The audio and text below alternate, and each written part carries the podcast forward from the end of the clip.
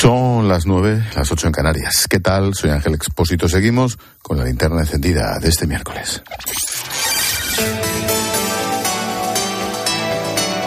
Con Expósito, la última hora en la linterna. Cope, estar informado. Seguimos contando la actualidad del día que te resume en varias claves. Primera, el secretario general de la OTAN, Jens Stoltenberg, dice que es más urgente ayudar a Ucrania a ganar la guerra que su ingreso en la Alianza Atlántica. Asegura que se ha ganado ser miembro de la OTAN, pero que ahora hay que garantizar su supervivencia como nación democrática y por eso hay que seguir ayudándola. Segunda, sobre la huelga sanitaria. Se mantienen los paros convocados en atención primaria de seis comunidades autónomas. Los médicos valencianos han presentado un preaviso de huelga para el 17 y 18 de enero. En Cataluña han rechazado la última propuesta del gobierno catalán y los sanitarios de Madrid tampoco aceptan las últimas medidas anunciadas por Díaz Ayuso. Tercera, un nuevo ensayo clínico ha confirmado la eficacia de un nuevo fármaco experimental llamado lecanemab que ralentiza los efectos del Alzheimer. Es un estudio en fase 3 que ha desarrollado la unidad de diagnóstico de ACE Alzheimer Center de Barcelona con resultados, comillas, muy esperanzadores. Se han detectado algunos efectos adversos en un grupo reducido de pacientes, aunque no se ha producido ninguna muerte asociada a dicho medicamento. Y cuarta, ha muerto el expresidente chino Jiang Zemin a los 96 años de edad. Ocupó el cargo durante 10 años entre 1993 y 2003. Fue líder de la rama local del Partido Comunista de China en los años 80. Durante su mandato, China entró en la Organización Mundial del Comercio y Pekín logró ser designada como ciudad olímpica para los Juegos de 2008.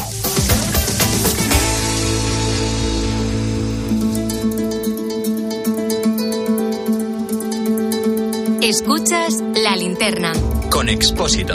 Cope, estar informado. Esto pasó el pasado mes de junio. Sigue haciendo temblar como un terremoto el tablero de la política nacional con un ministro en el epicentro de todo, nada más y nada menos que el ministro del Interior, Fernando Grande Marlasca. No tuvimos que lamentar ningún hecho trágico, es decir, ninguna pérdida de vida humana en territorio nacional. Lo dije y lo vuelvo a repetir. Habla de aquel intento de salto a la valla de Melilla el 24 de junio, al menos oficialmente dice Marruecos, murieron 23 personas tratando de llegar a España.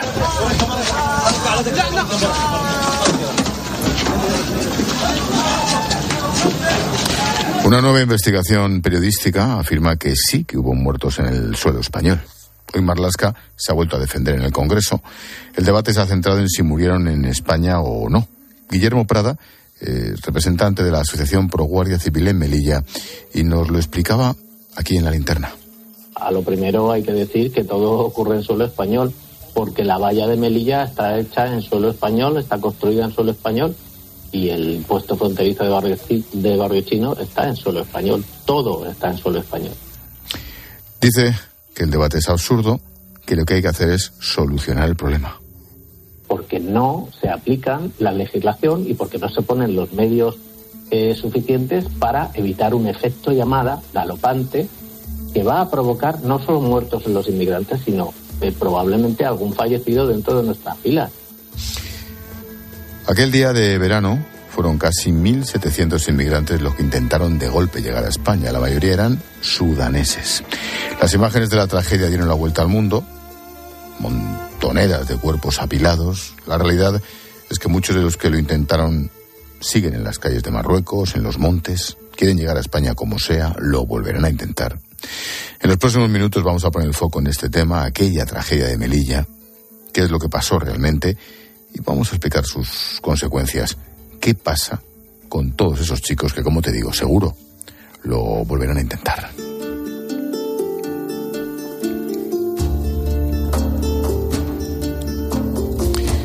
Se llama Kour, muy joven, ahora mismo se encuentra durmiendo entre cartones en las calles de Ujda, una ciudad en la parte norte de Marruecos, a unas tres horas en coche de Melilla, muy cerca ya de la frontera con Argelia. Kour perdió a su mejor amigo en la tragedia del pasado mes de junio.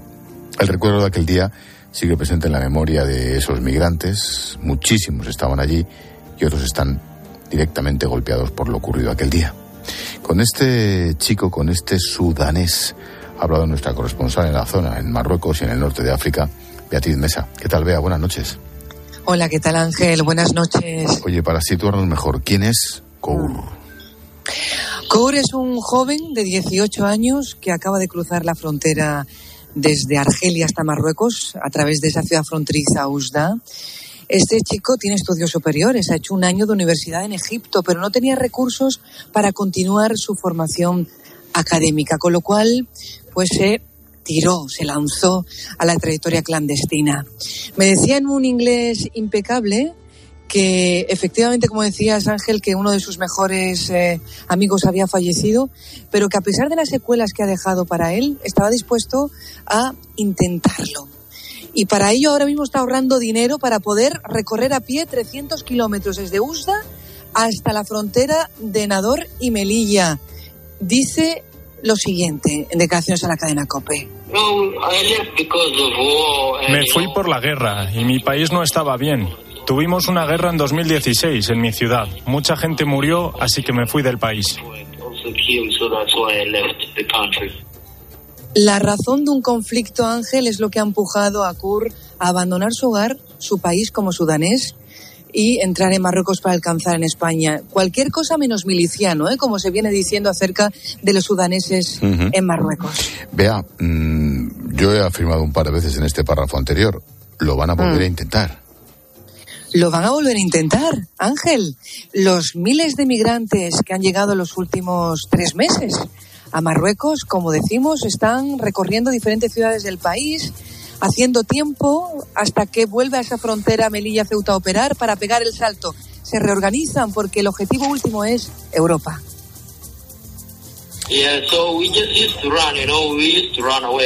Estamos acostumbrados a correr, nos alejamos de ellos corriendo, así los evitamos, pero no nos han encontrado todavía. Sí, están metiendo a gente en la cárcel y si te encuentran en grupos con seis o siete personas, te cogen y te meten en la cárcel y te devuelven a Argelia. Se pasan el día corriendo, sorteando las autoridades marroquíes aquí en Marruecos, Ángel, porque lo que les espera es cárcel o expulsión a Argelia, claro. Y es así como están viviendo en estos momentos los migrantes. Pero una vez más, objetivo último, alcanzar el dorado. El drama de la migración con un protagonista Mm. casi casi en directo. Beatriz Mesa, como siempre, gracias. A ti. Adiós, chao, chao. ¿Qué pasó realmente aquel 24 de junio? Una investigación periodística elaborada por colegas de varios países, en España lo está publicando el país, ha aportado una nueva versión. Informaciones que otra vez contradicen a Marlasca y aseguran que hubo muertos en suelo español. También que ninguno de los dos países prestó asistencia sanitaria. José Bautista es uno de los periodistas que ha participado en este trabajo, en este documental, y ha estado hoy aquí con Fernando de Aro en la tarde. O sea, ellos llegan a la valla sin que la fuerza marroquí les dispersen y cuando las fuerzas marroquíes deciden actuar, lo hacen por la espalda. Entonces esta gente, se- este grupo se ve empujado a entrar de alguna forma en el paso fronterizo conocido como Barrio Chino. Ese es un lugar, eh, un amasijo de hierros, muros. Ellos entran como pueden, huyendo de la policía, tratando de entrar en España, y cuando están dentro se quedan atrapados. La investigación asegura, como escuchas, que las fuerzas de seguridad marroquíes habían impulsado a la gente, habían empujado hacia esa valla y ellos pues tuvieron que entrar. De los 1.700 que intentaron llegar a España ese día, 700 personas se vieron encerradas en esa verja del barrio chino y la cosa se complicó por minutos, más todavía. se encuentran con miles de antidisturbios marroquíes, en una actitud muy, muy violenta, y delante tienen las puertas que dan acceso a España. Mientras estaban ellos atrapados ahí dentro, se les eh, bombardea con muchísimo gas lacrimógeno, 20, exactamente 20 bombas lacrimógenas en menos de 8 minutos. Entonces, los migrantes consiguen romper una de esas puertas de acceso ya directamente a España. En el momento exacto en que se rompe esa puerta, 8.42 según el helicóptero de la, la cámara del helicóptero de la Guardia Civil, las fuerzas marroquíes acceden al lugar y se produce una gran estampida. Todo el mundo intenta saltar o entrar corriendo por la puerta que se acaba de abrir. En la prisa mucha gente empieza a caer, se forma un- una montonera, una montaña de, per- de- de cuerpos, uno encima de otro. Las imágenes son terribles, es un gran aplastamiento. ¿De qué dimensión sería la estampida? que la primera puerta la rompen ellos, con una maza, con una radial, pero la segunda puerta cede a la fuerza de todos los cuerpos y se rompe. Y hablamos de una puerta de acero reforzado. Te recuerdo que eran unas 700 personas las que estaban allí en ese momento. La estampida provocó una montaña de cuerpos unos encima de otros y muchos mueren en aquel momento. Esa montaña de cuerpos se produce justo sobre la línea que separa Marruecos de España. Y de hecho hay cuerpos que están medio cuerpo en una parte y medio cuerpo en otra. Nosotros afirmamos que al menos una persona murió en suelo español. Otra de las grandes dudas es cuánta gente murió aquel día. Marruecos dice que veintitantos. La realidad no está clara, pero seguro que son muchos más de las cifras oficiales. Marruecos dice que hubo 23 muertos en total. Nosotros tenemos acreditadas 77 familias que todavía, cinco meses después de aquello, todavía están buscando a sus seres queridos. No están vivos, están muertos. Eso no lo sabemos. Hoy el debate en el Congreso se ha centrado en esta investigación periodística. Todo giró en torno a si hubo o no algún muerto en suelo español otra vez. Pendiente ha estado el jefe de interior de COPE, Juan Baño. ¿Qué tal, Juan? Buenas noches. ¿Qué tal, Ángel? Muy buenas noches. Oye, todo muy repetitivo, desde las acusaciones hasta la defensa, ¿no? Pues sí, tú lo has resumido perfectamente. Sin novedad reseñable tras la comparecencia del ministro, sus señorías no han centrado el debate en las imágenes de la tragedia que ellos mismos pudieron ver en sede parlamentaria, recuerda, el pasado viernes, sino en este último reportaje de ese consorcio internacional de periodistas. Reportaje a que el PP concede toda la credibilidad. La diputada Vázquez, más que hablar, la verdad es que esta mañana gritaba. Mentido a los españoles cuando dijo que no se produjeron víctimas mortales en España y ahora sabemos que al menos hubo un inmigrante muerto en territorio español. Señor Marlasca.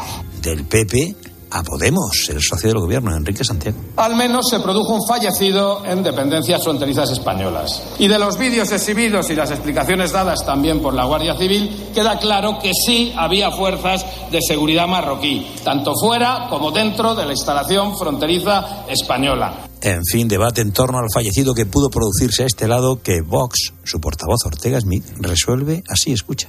Mire, yo le voy a decir algo que no le ha dicho nadie en esta Cámara y que probablemente no se lo va a decir. Y si lo había, ¿qué? Es que somos responsables los que sufrimos un asalto si en ese asalto mueren personas violentas. Desde Podemos se insiste en pedir reformas. Asaltan la valla porque no hay donde pedir asilo, concluye el Podemita Santiago. Mm, todos acusan a Marrasca de mentir, salvo el PSOE, incluidos los socios. Hay quien pide directamente la dimisión, otros piden una comisión de investigación el caso es que Marlasca aguanta, no, no se avanza por ningún lado, Juan. Efectivamente, el verbo quizás más utilizado y ha sido contra Marlasca, mentir. El PP destaca entre todos, desde luego, y no solo mentiroso. La diputada Vázquez, recordando que las imágenes que les ofreció Interior el viernes se las mostró un guardia civil, ha ido más allá. Usted, señor Marlasca, es un cobarde.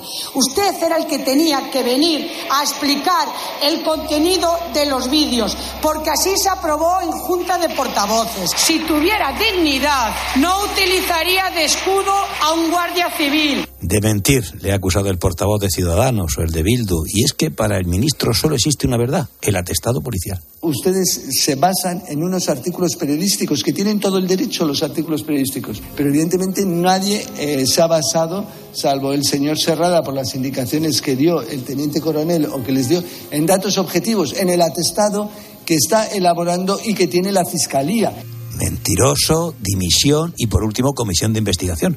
Podemos hoy no habló de esa comisión.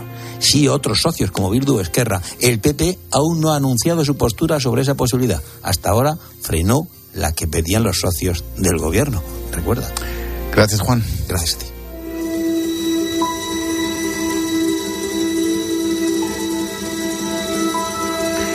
Al margen de lo que pasó aquel día, al margen del rifirrafe político habitual en el cutrerío este de la España nuestra, vamos a hablar de Melilla, de aquel lugar, de la ciudad autónoma. No hay que olvidar que es la frontera sur de Europa, no solo de España, que también. Carlos Echeverría es profesor de Relaciones Internacionales de la UNED, del Instituto Gutiérrez Mellado, y también director del Observatorio de Ceuta y Melilla. Carlos, profesor, buenas noches de nuevo. Muy buenas noches, un placer.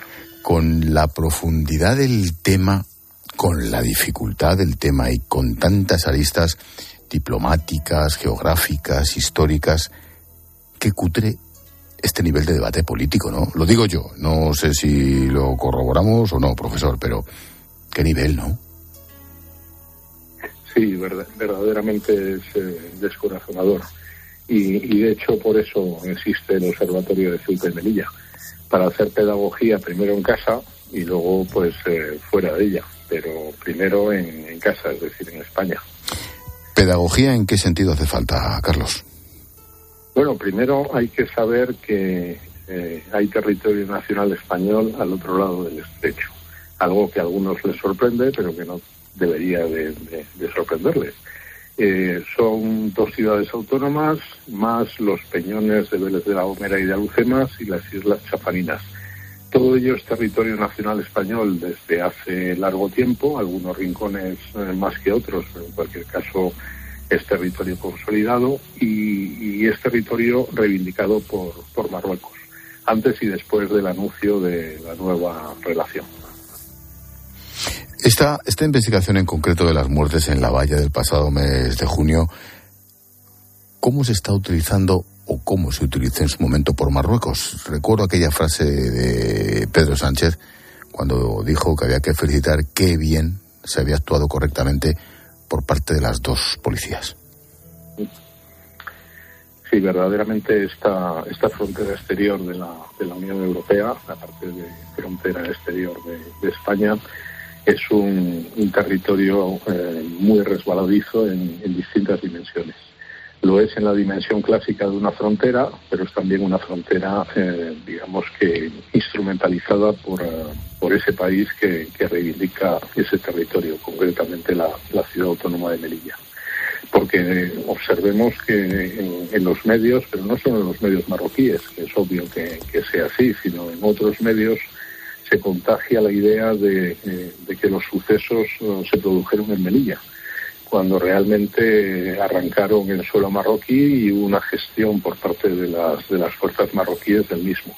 Pero la idea siempre es transmitir que hay un territorio que, aparte de ser reivindicado, eh, es un territorio molesto eh, y que algunos españoles, lamentablemente, y, algunos europeos siguen considerando pues no como lo que es, que es territorio nacional español y territorio comunitario, sino como ese espacio, digamos, de, fricción, de dudas y que molesta y más cuando hay circunstancias tan dramáticas como esta.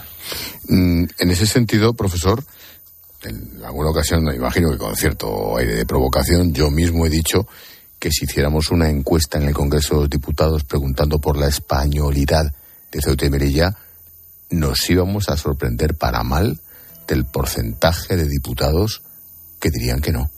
¿No, te parece? Pues probablemente sí, porque el, Congreso y el Senado son el reflejo de, la sociedad española. Pero a la vez me gustaría destacar algo que como, como director del observatorio he, vivido este año y, digamos que he disfrutado. Y que ha sido pues el, el desarrollo en el marco de una de las comisiones del Senado, de un trabajo con la presencia pues de distintos ponentes, entre ellos yo tuve el privilegio de, participar, de contribuir para precisamente eh, poner los puntos sobre las IES en cuanto a la situación de, Ceuta, de Melilla y de los demás territorios. Y ahí te encontrabas, pues, eh, aunque es verdad que podemos hablar de, de una representación simbólica, pero con, senadores eh, de distintos partidos que acudían, eh, porque a nadie les obligaba a ello, y que mostraban interés. Entonces, no hay que perder la esperanza en el sentido de que esto mm, puede, eh, llevándolo bien y con seriedad y con rigor, aunar esfuerzos de distintas fuerzas políticas. El problema es que ahora vivimos en un momento de, confusión generalizada alimentado pues por el, cambio de rumbo del gobierno con, en cuanto a las relaciones con Marruecos y eso no ayuda. Claro, lo que faltaba, digamos. Em, ahora mismo estoy pensando en cómo tiene que ser esta noche, ya fría, en el monte Gurugú, frente a Melilla.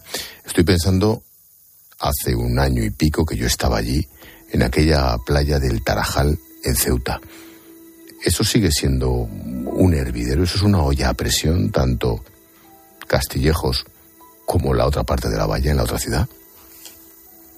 Por supuesto, lo, es. No solo en cuanto a, que es suelo marroquí y que en el norte de Marruecos eh, hay una situación más que mejorable, sino porque hay flujos eh, muy importantes de, personas que del resto del continente africano pues se van dirigiendo ahí, se van instalando ahí y que pura y simplemente pues dependen de, las decisiones eh, marroquíes en cuanto a cómo gestionar esos flujos y dependen también pues de, buscar su oportunidad para, para saltar a, Europa y por tanto a, la tierra de oportunidades.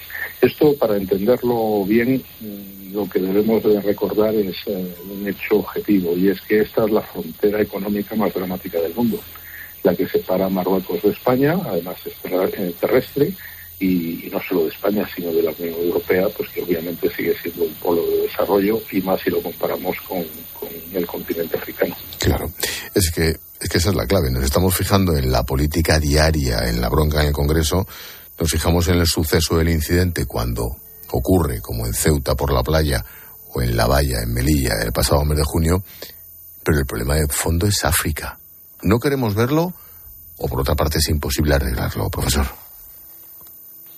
Bueno, eh, hasta ahora se le han puesto múltiples parches, pero claro, cada vez se hace más necesario incrementar el número de parches, dado que eh, es difícil establecer, digamos, una gran estrategia, que, no, que no sería una estrategia ni, española ni siquiera de la Unión Europea, porque algunos creen que incrementando la cooperación al desarrollo, pues estas eh, situaciones se pueden resolver hay múltiples eh, focos de, tensión y de, y de, problemas en el continente africano y sobre todo lo que no debemos de perder de vista es la actitud de Marruecos. Marruecos sigue reivindicando sus territorios a pesar de los pasos que ha dado el gobierno y creer otra cosa pues es engañarse. Y en la medida en que hay países como Marruecos, otros como Turquía, como Bielorrusia, que instrumentalizan los flujos humanos, los flujos migratorios con fines políticos, pues obviamente tendremos con esa combinación de, desafíos africanos y de política exterior marroquí, pues problemas asegurados en el presente y en el futuro. ¿Por qué? ¿Por qué Marruecos tiene tanto interés en Ceuta y Melilla? Porque ellos eh, definieron en el momento de la independencia que eh, sufren lo que ellos llaman un déficit eh, territorial, que quieren resolver en relación con sus vecinos los dos últimos vecinos que quedan con los que creen que tienen que resolver un problema de déficit territorial somos los españoles y los argelinos. Y en lo que respecta a esos rincones de España, el agravante que tenemos ahí es que no olvidemos que esto engarza pues, con un discurso facilón de quienes hablan de colonialismo y de colonias, cuando ni Ceuta, ni Melilla, ni los Peñones, ni las Chafarinas han sido jamás eh, colonias no son territorio colonial, no se pueden definir como tales. Pero hay quien lo dice y hay quien lo cree. Y el problema es que a veces lo creen pues personas insignes de, nuestro propio mundo, ¿no? Español o europeo. Pero es una barbaridad y, por supuesto tenemos que, que denunciarlo. Y una última cuestión, Carlos. Mm, ¿Tienen razón los guardias y policías cuando piden más medios para defender la frontera? Pero a la vez tienen razón las ONGs y el resto de organismos cuando piden más medios para la solidaridad? ¿Cómo se, cómo se cuadra eso? Hombre, aquí el problema es que es muy fácil mm, decantarse por la dimensión humanitaria del problema. Pero no olvidemos que los estados tienen la obligación de proteger su territorio y que desprotegerlo no va a llevar a, fomentar la igualdad ni oportunidades para, para personas que vienen de fuera. Entonces es importante que esa confusión entre, la seguridad que es necesaria y que nuestros guardias civiles, nuestros policías pues, son los garantes últimos de que se mantenga y el discurso humanitario eh, no, se, no se confundan como se están confundiendo. Los estados tienen que proteger sus fronteras, sean eh, los estados que sean, y de hecho lo hacen. Nosotros tenemos la obligación de hacerlo no solo como españoles, sino, y esto es importante recordarlo, como frontera exterior de la Unión Europea que lo es. Por eso también hacemos la pedagogía que estamos haciendo desde el observatorio en los círculos europeos, no solo los comunitarios, también el Consejo de Europa y otras organizaciones europeas que deben involucrarse porque es su frontera también. Carlos Echeverría, profesor, hoy como director del Observatorio de Melilla. Siempre que le pedimos que nos eche una mano, aquí está el profe. Gracias, Carlos. Buenas noches. Es un placer. Muy buenas noches. Adiós, amigo. Chao, chao. Hoy hemos hablado de Melilla, después de los nuevos datos que hemos conocido de la investigación sobre la tragedia en La Valla el pasado mes de junio. Marruecos dice que murieron 23 inmigrantes. Es imposible que fueran solo 23. No olvidemos que aquella presión migratoria continúa, así que habrá que estar muy atentos a la siguiente.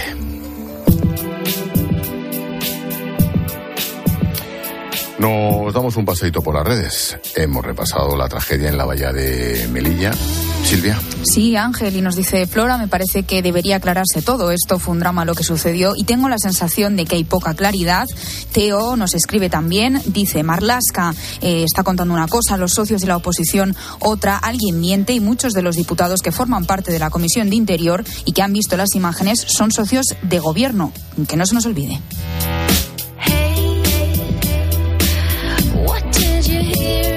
Además, sobre el papel de Ceuta y Melilla en todo esto, dice Gerardo, está de acuerdo en esa reflexión que hacía el profesor de que no se está valorando suficiente a Ceuta y Melilla, que a veces eh, parece que las tengamos en el olvido, y sobre el drama que se vivió en la zona, dice Luis, creo que la valla de Melilla está cerca de una zona muy complicada, al lado de África, hay mucha gente que huye en busca de una oportunidad. Es cierto que hay que tener más en cuenta a Ceuta y Melilla, pero también hay que valorar que el problema de fondo es ese esperamos mensajes. Sí, recuerda que puedes escribirnos en facebook.com barra la linterna cope. En Twitter estamos en arroba expósito cope. El WhatsApp de la linterna es el 600-544-555 y el Instagram expósito guion bajo cope. Gracias, Martínez. A ti, expósito.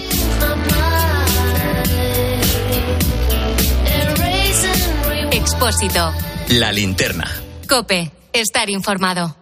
Tras su empate con Alemania en el Mundial, los de Luis Enrique tienen en su mano pasar como primera de grupo a octavos. Este jueves desde las 7 de la tarde, Japón-España.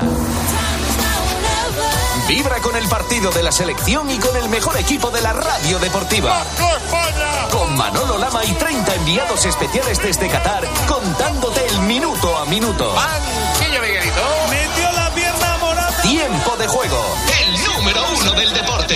Paco González, Manolo Lama y Pepe Domingo Castaño. Los números uno del deporte. El partido va a ser un espectáculo, ¿eh? Cope, la radio del Mundial.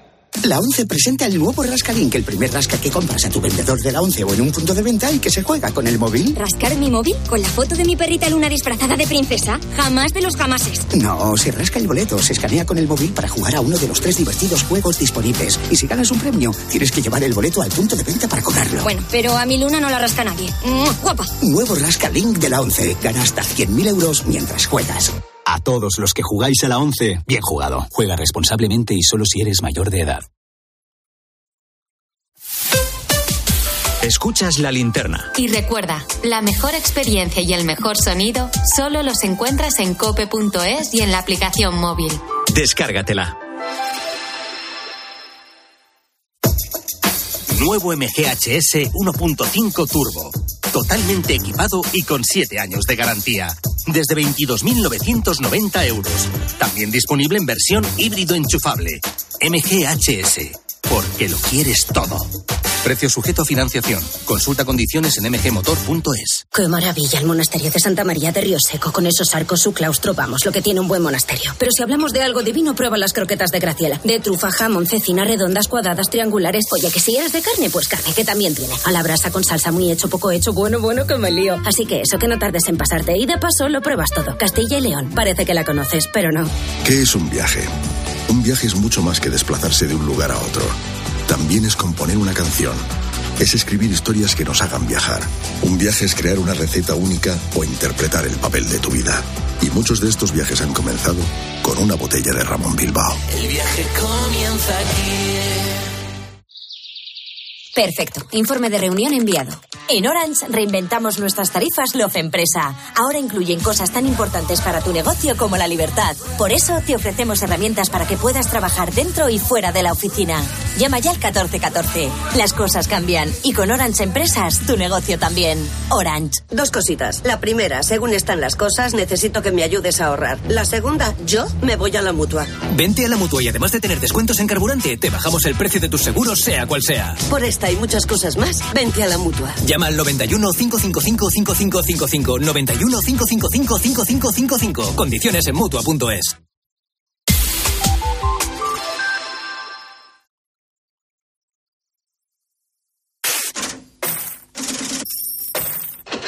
Expósito. La linterna. Cope. Estar informado.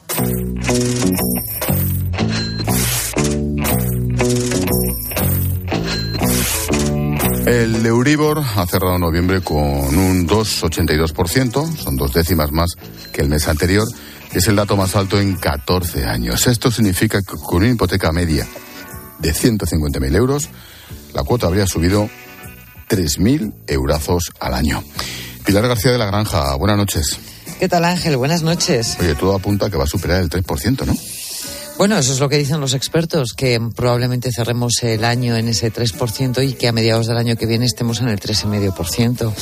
Y esto pues nos hace reflexionar en dos direcciones. La primera es que efectivamente es necesario que la banca para aquellos que son más vulnerables y que tienen hipotecas eh, a tipo variable pues consigan llegar a un acuerdo porque va a haber mucha gente que lo va a pasar muy mal y en segundo lugar que seamos conscientes de que el precio del dinero va a seguir subiendo. Mm, la ampliación del límite del 2% de subida de los alquileres, dicen, ha provocado la caída de la oferta. El aumento de los precios y las garantías para aceptar el inquilino también. En Madrid o Barcelona los precios han subido un 11%.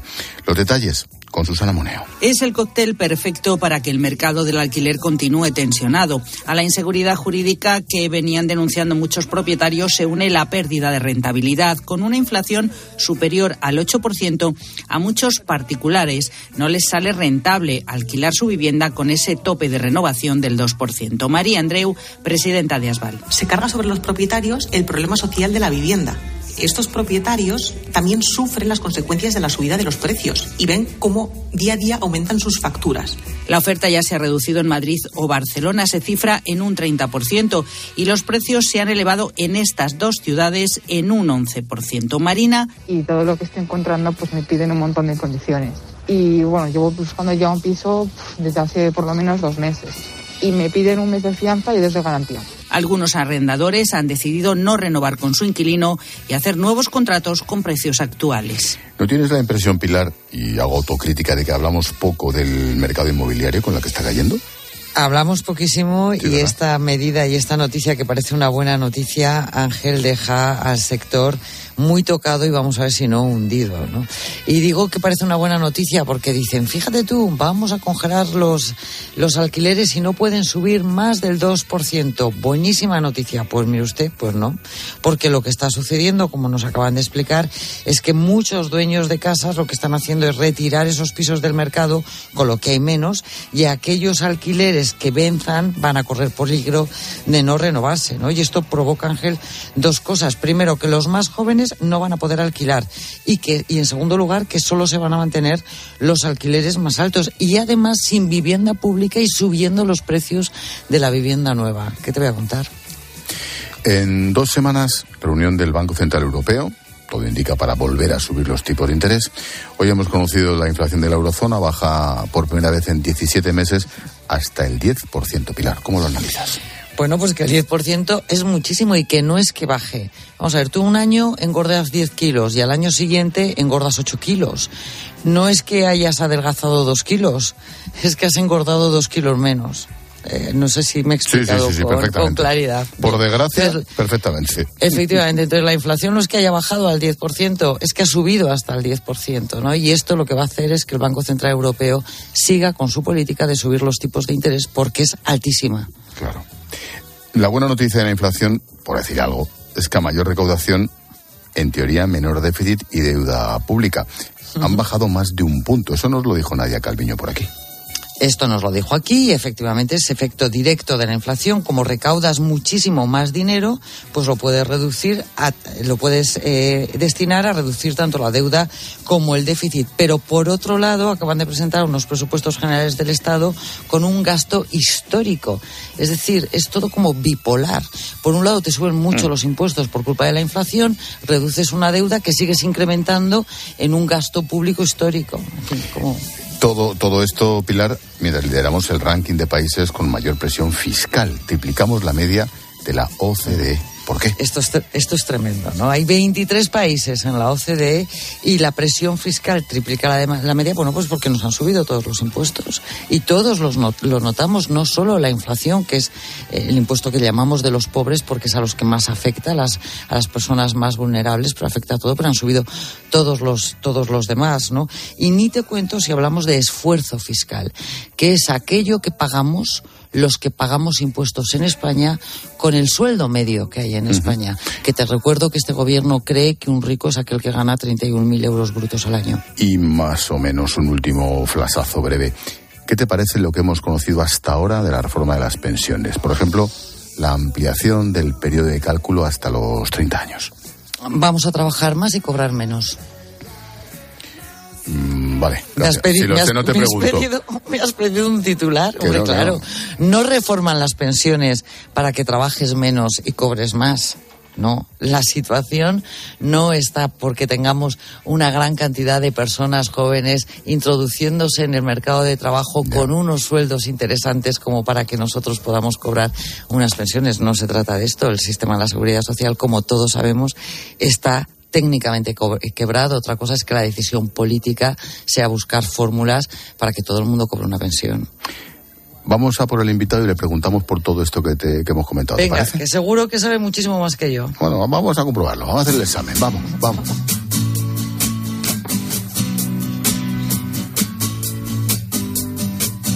Mencionábamos que hace unos días estuvo aquí la vicepresidenta económica del gobierno, doña Nadia Calviño. Hoy seguimos en el análisis político y económico de la jugada con Juan Bravo. Es el responsable de Asuntos Económicos, vicesecretario general de Economía del Partido Popular. ¿Qué tal, Juan? Buenas noches. ¿Qué tal, Ángel? Muy buenas noches. ¿Qué tal Hola, Juan. Hola, ¿qué tal, Pilar? ¿Qué tal esto de Madrid comparado con Andalucía? Aquello, aquello era el paraíso, bueno, lo sigue siendo, pero ¿comparado qué? ¿La experiencia? Yo creo que sigue siendo igual de ilusionante porque en Andalucía era cambiar un proyecto de 37 años de gobierno socialista y ser capaz de hacerlo con acuerdo y con consenso y demostrar que Andalucía podía ser esa locomotora económica. Ha pasado, lo ha conseguido el presidente Juanma Moreno y ahora el reto es decirle a los españoles que hay otra forma de hacer la política, que hay otra forma de llevar la economía de este país y que este país por primera vez tiene la enorme oportunidad de poder liderar a Europa y ahora mismo no lo está haciendo. ¿no? ¿Cuántos años tienes, Juan? 48. Vale. Los que estáis cerca de la cincuentena, los que la hemos pasado, eh, ¿vamos a cobrar, como apuntaba Pilar, menos pensión que los pensionistas actuales y vamos a trabajar más tiempo? Bueno, yo creo que las situaciones han cambiado. Cuando hacemos el análisis de las pensionistas de hoy en día, eh, muchos de esos pensionistas eh, pueden ser nuestros padres o nuestros abuelos y sabemos que empezaron a trabajar mucho más jóvenes que nosotros.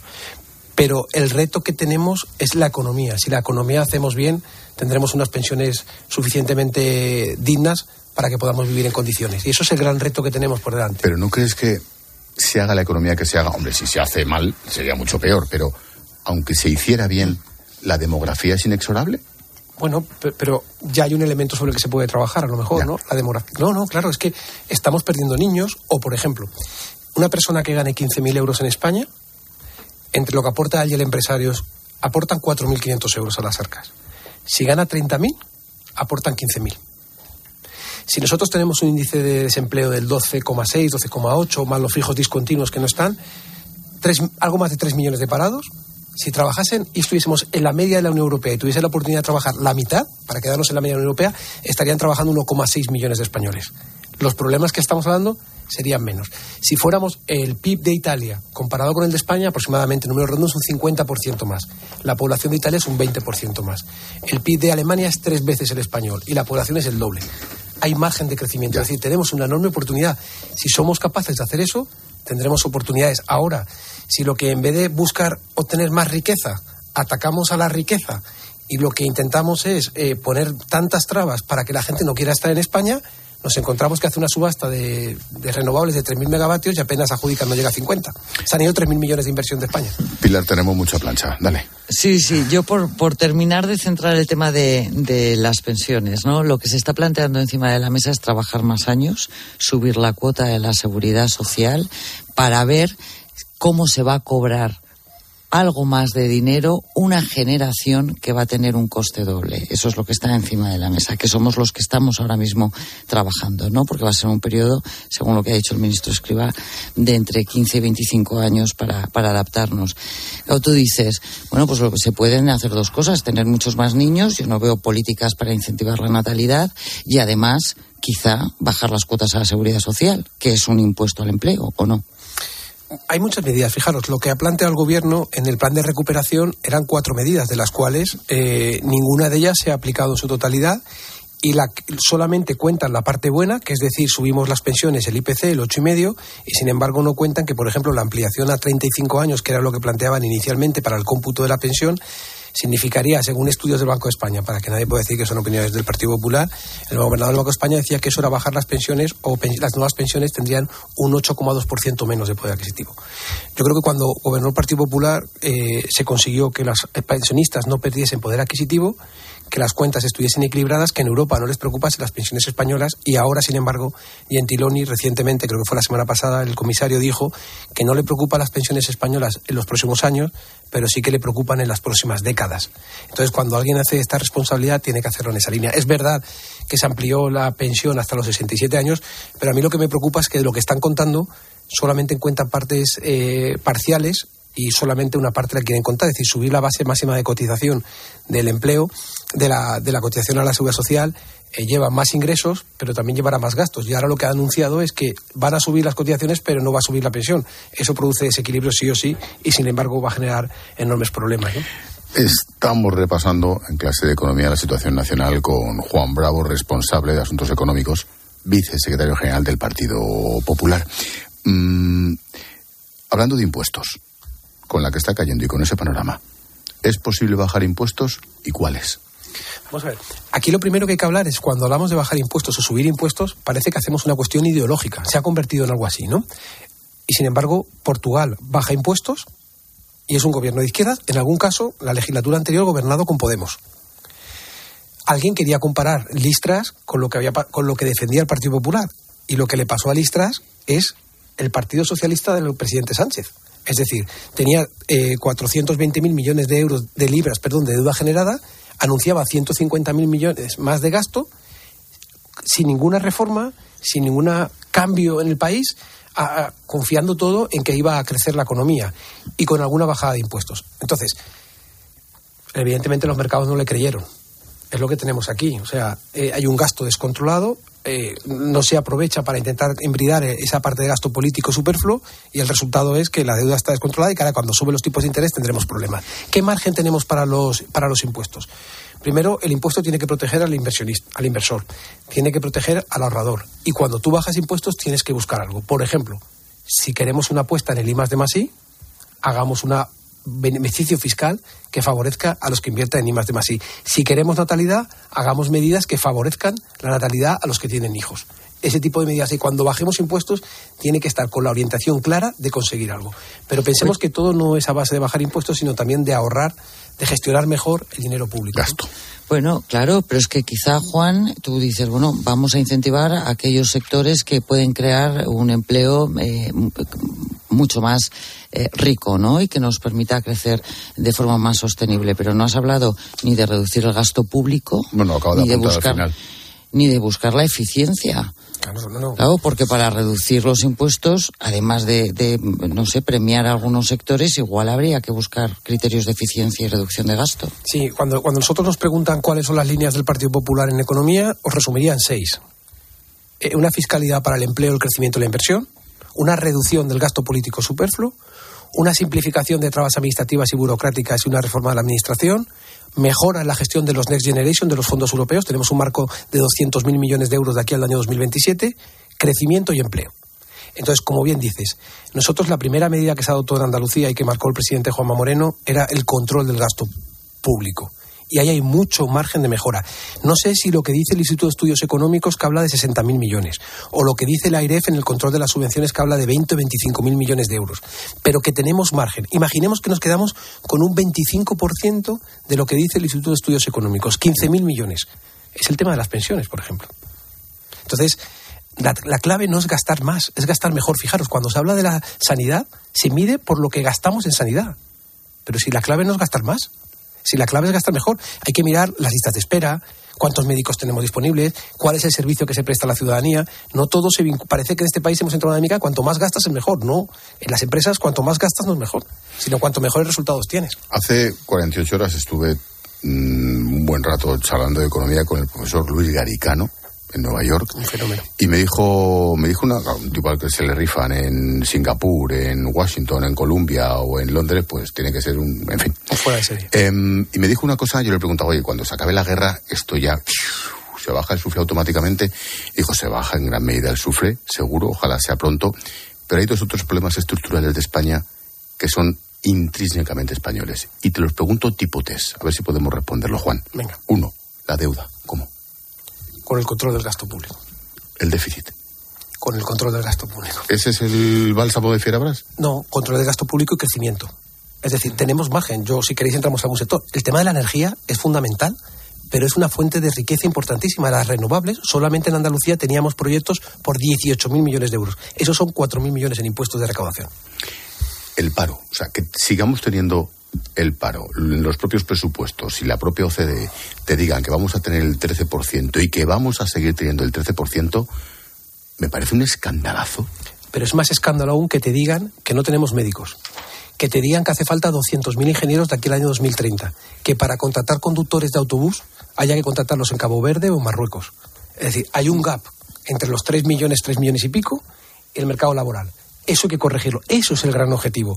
Con formación, con formación profesional eh, dual. Ese es lo que tenemos que trabajar. Porque si tuviésemos, en vez de 3 millones, la media de la Unión Europea, un millón y medio, es que gran parte de los problemas no serían, no serían problemas. Entonces, esos son los retos. Por eso yo planteamos desde el Partido Popular la necesidad de reformas. Llega el momento de hacer. Mira, los fondos europeos son una fuente importante para ello, pero recordemos que en el año 86 Felipe González, con los fondos europeos y con reformas, transformó este país. En el año 98 a 2002, Aznar, con los fondos europeos, la entrada de Maastricht, consiguió un cambio importante. Y ahora es la tercera fase que tenemos. Y ahora mismo, como sabéis, no se está haciendo. Y esos son los retos: la deuda, el déficit y el empleo. Pilar. Eh, sí, yo te escucho, Juan, y tú hablas de formación. Yo creo que se está invirtiendo en este país cientos de millones de euros en formación, pero la realidad que tú acabas de describir es que hay tres millones de parados y que hay sectores en los que se buscan 100.000, 200.000 personas para trabajar. Y entonces, eh, la gente no, no lo entendemos. O sea, ¿cómo puedes tener tres millones de parados, que haya demanda de empleo en sectores que haya dinero para la formación y que no estén trabajando la gente en esos puestos de trabajo. Es que ese es el resumen. Mira, tú ves Portugal. ¿Sabéis? Las propuestas que hizo el presidente de Portugal, el primer ministro, eran de bajadas de impuestos, pero selectivas. Por ejemplo, le dijo a los empresarios, oiga, el que contrate a un graduado y le pague 1.300 y pico euros, prácticamente el doble del salario mínimo interprofesional de Portugal, yo le daré beneficios fiscales. O sea, yo quiero hacer dos cosas. Primero, yo con el empresario vamos a buscar generar empleo y en segundo lugar quiero mandar un mensaje a los jóvenes. El que esté formado va a tener muchas más oportunidades que en el que no esté formado. Imaginaos la diferencia con lo que está pasando en España.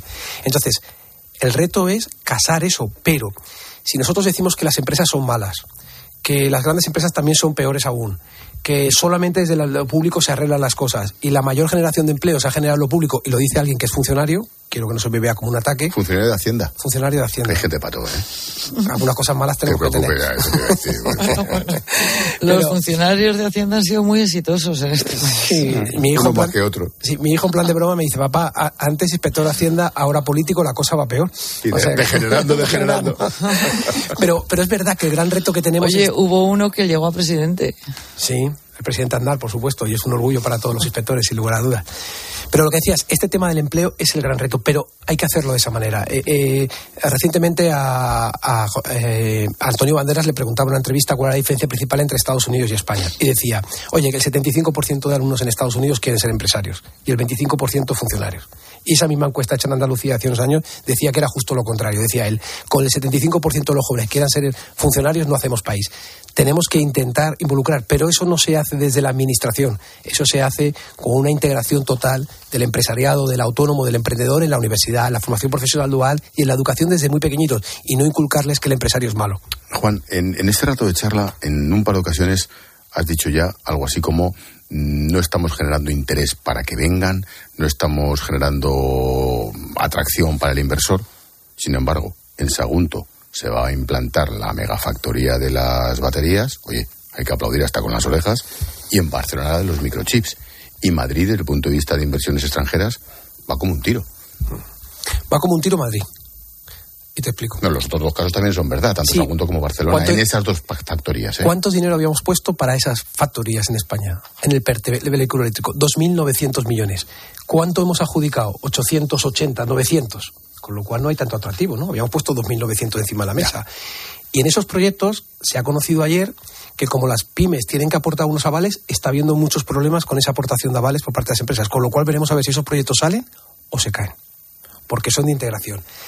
Qué casualidad que Madrid, que tiene una mentalidad abierta, que no discrimina a nadie, que todo el mundo es bien recibido, que se anima a las empresas, o en Andalucía, en el que las puertas abiertas se ha hecho el Día del Empresario, nos reunimos con los empresarios, hemos hecho en Andalucía una, una unidad acelerada de proyectos para atender a las empresas, se ha simplificado las trabas administrativas y burocráticas, en Madrid se ha hecho la unidad de mercado, en Madrid quieren venir. ¿Por qué la gente quiere ir a Portugal? Porque hay un 23% más de personas que se han ido a Portugal, españoles, desde que gobierna Pedro Sánchez.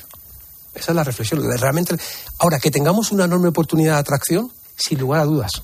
Sin lugar a dudas, el teletrabajo, las condiciones, las oportunidades, pero ahora la calidad de vida. Pero si tú vienes aquí y lo único que recibes son impuestos, más cotizaciones, menos, menos competitividad y además te cambian las normas, cada dos meses hay una norma nueva que siempre te pone a peor, esa falta de seguridad jurídica, el español, mejor o peor, se tendrá que aguantar. El que viene de fuera, como no lo entiende, busca otros entornos lo que decía, la inversión de energía renovable, la última subasta eran 3.000 megavatios. Si creemos en las renovables es la apuesta decidida y no. Hoy en día hayan ejecutado más Holanda que España. Pilar. Ahora que, hablas del tema este de la energía, ¿tú qué piensas del hidrógeno verde y del Barmar que se va a presentar, creo que es la semana que viene, ¿no? Con el presidente Macron y el presidente portugués en, en Valencia.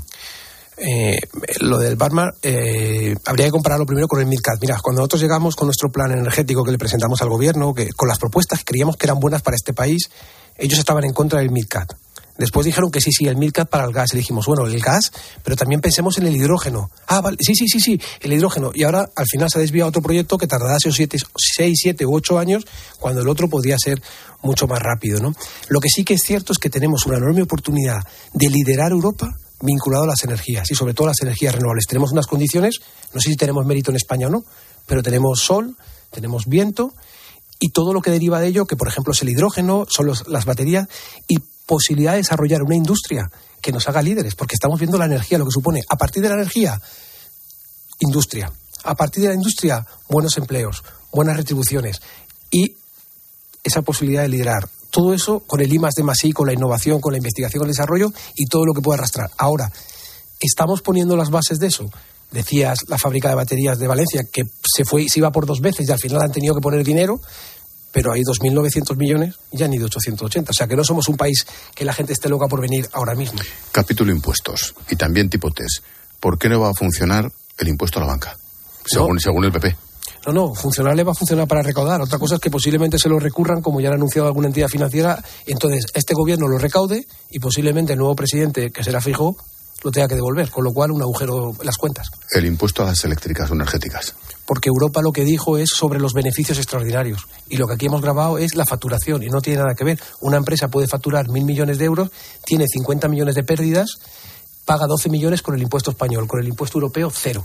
Esa misma empresa que factura mil millones de euros y gana 200 millones, con el impuesto español paga 12 millones. Lo mismo gane o pierda, con el impuesto europeo 66. Lo que decíamos es, si ponemos lo mismo que en Europa, hay neutralidad y positiva. Y el impuesto a los, entre comillas, ricos, las grandes fortunas. No, el impuesto patrimonio bis. Es que es el impuesto del patrimonio bis, porque surgió a los tres días de que el presidente Juanma Moreno anunciase que se quitaba en Andalucía.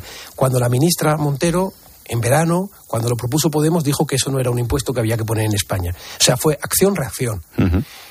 Eso lo que hace es expulsar. gente de, nuestro país. Eh, Macron, cuando quitó el mínimo impuesto del patrimonio, lo hizo porque tenía un informe que le decía que de Francia habían salido 60.000 personas y 200.000 millones de capitales. Si Francia, Italia y Portugal no tienen el impuesto del patrimonio, nosotros competimos. Eso a veces se les olvida a la gente. Nosotros competimos y tenemos que hacer una, una, fiscalidad atractiva para que la gente vea en España las oportunidades que tenemos. Casi, casi la última, Pilar. Sí, tenerte aquí y no hablar de crispación política mm. sería para nosotros. en fin, eh, ¿qué está pasando? ¿Qué, ¿Por qué estas faltas de respeto, de educación, de insultos? Eh, ¿qué, qué está pasando en el Congreso? Bueno, yo creo que cuando se intentan poner etiquetas de buenos y malos, de izquierda, de derecha, de, de, intentar eh, hacer ver cara a la sociedad cosas que no son, pues yo creo que se generan esas tensiones que provoca esta situación. Nosotros, humildemente, el presidente Fijó le propone al presidente Sánchez y le hacemos un documento por escrito de lo que serían las propuestas en el ámbito económico. Le hace una propuesta en el ámbito de defensa, le hacemos una propuesta en el ámbito energético. Yo creo que eso son las, las maneras, pero también eh, creo que hay que intentar, miren, en Andalucía, cuando llegamos, lo primero que dijo el presidente Moreno es, cuando hagamos los presupuestos, eh, las enmiendas de todos los partidos se tienen que aprobar. Y se aprobaron. Eso es intentar llegar a acuerdos, llegar a consensos, intentar eh, construir país. Lo otro es intentar generar para hacer a unos buenos y otros malos. La ultimísima, casi casi a modo de postdata. Desde el punto de vista político, ¿os preocupa que funcione la fórmula de la crispación? Yo recuerdo aquella entrevista con Zapatero que alguien dijo, hace falta crispar, hace falta tensar esto para calentar, para movilizar. ¿Os preocupa? Igual funciona. Yo lo que le preocupa a los españoles es que, el país arranque y que el país funcione y que aproveche los fondos europeos y que los jóvenes tengan oportunidades y no leamos que más de un 45% de los que trabajan tienen ingresos inferiores a 1.000 euros o que los jóvenes no están encontrando.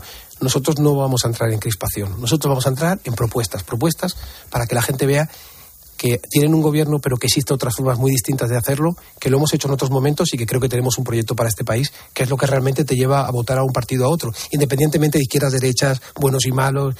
Mm, no sé, esa, esa división no nos van a encontrar. Y en Andalucía es el ejemplo claro de que se puede hacer. Juan Bravo, vicesecretario general de Economía del Partido Popular dejaron la tarjeta por lo de Hacienda. Más que, en fin, ya veremos. Gracias, Juan. Mucha suerte. Muchísimas gracias. Muy buenas noches. Hoy terminamos la clase de economía con nuestra profesora Reyes Calderón, que nos trae el dato, la cifra del día. Buenas noches, Ángel.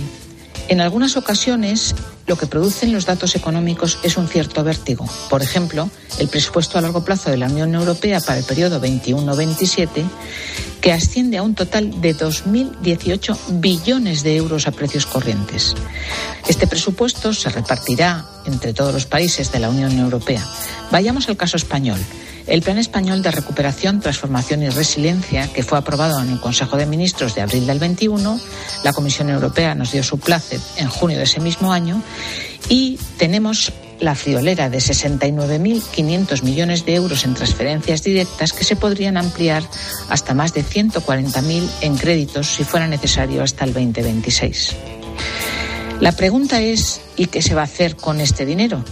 Se pretende invertir 72.000 millones en los próximos tres ejercicios. ¿Pero con qué objetivos? Escuchen.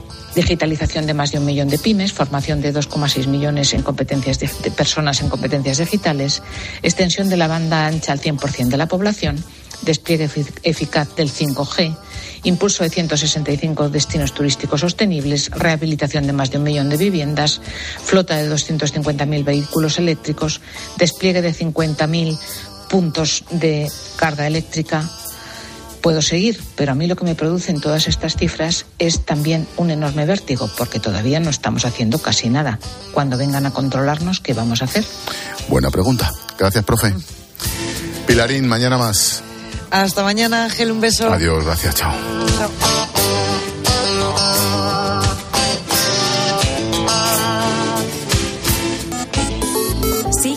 Expósito en Twitter en arroba expósito cope y en arroba la linterna cope, en facebook.com barra la linterna y en Instagram en expósito guion bajo cope.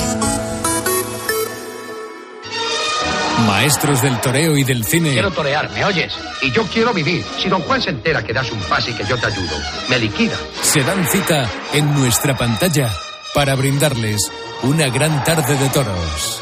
Para llegar arriba hace falta algo más hondo la vocación. Sangre en el ruedo y aprendiendo a morir. ¿Usted sabe lo que vale un toro? Menos que un hombre. El domingo por la tarde. Viva el cine español en 13. Llegar donde no llega nadie es fácil. Pagar menos por el seguro de tu moto es muy fácil. Vente a la mutua con tu seguro de moto y te bajamos su precio, sea cual sea. Llama al 91 555 5555. 91 555 5555. Mutueros, bienvenidos. Esto es muy fácil. Esto es la mutua. Condiciones en mutua.es. Miles de familias necesitan tu solidaridad para poder comer. Colaborar con los bancos de alimentos es tan fácil como donar en la caja de tu supermercado. Elige la cantidad que quieres donar y la convertiremos íntegra en los alimentos que más se necesitan.